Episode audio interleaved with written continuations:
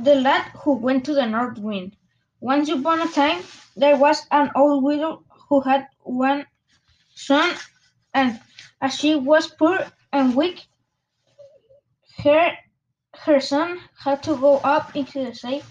to fetch milk for cooking. But when he got outside